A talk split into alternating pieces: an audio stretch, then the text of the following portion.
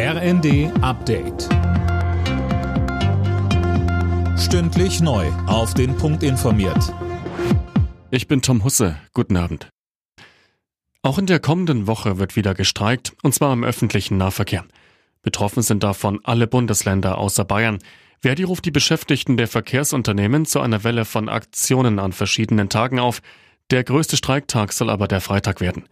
An dem Tag organisiert dann auch Fridays for Future einen weiteren Klimastreik. Die Bewegung unterstützt die Forderungen für bessere Arbeitsbedingungen und fordert insgesamt höhere Investitionen in die Verkehrswende. Fast eine Woche nach der Nachricht über den Tod von Kreml-Kritiker Nawalny hat dessen Mutter Zugang zu seiner Leiche erhalten. Das teilte sie selbst in einem Internetvideo mit. Dabei warf sie den russischen Behörden außerdem vor, eine geheime Bestattung Nawalnys erzwingen zu wollen.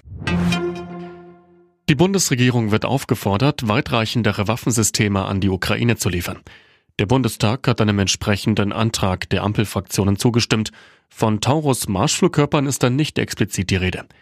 Die hatte die Union gefordert. Ihr Antrag, für den hatte unter anderem auch FDP-Verteidigungsexpertin Strack-Zimmermann gestimmt, wurde abgelehnt.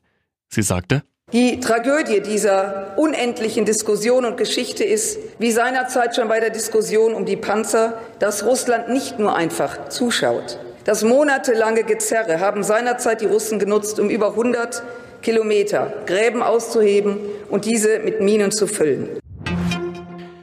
Zum ersten Mal seit mehr als 50 Jahren soll es heute wieder eine US-Mondlandung geben.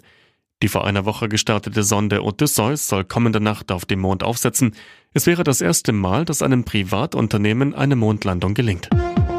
Alle Nachrichten auf rnd.de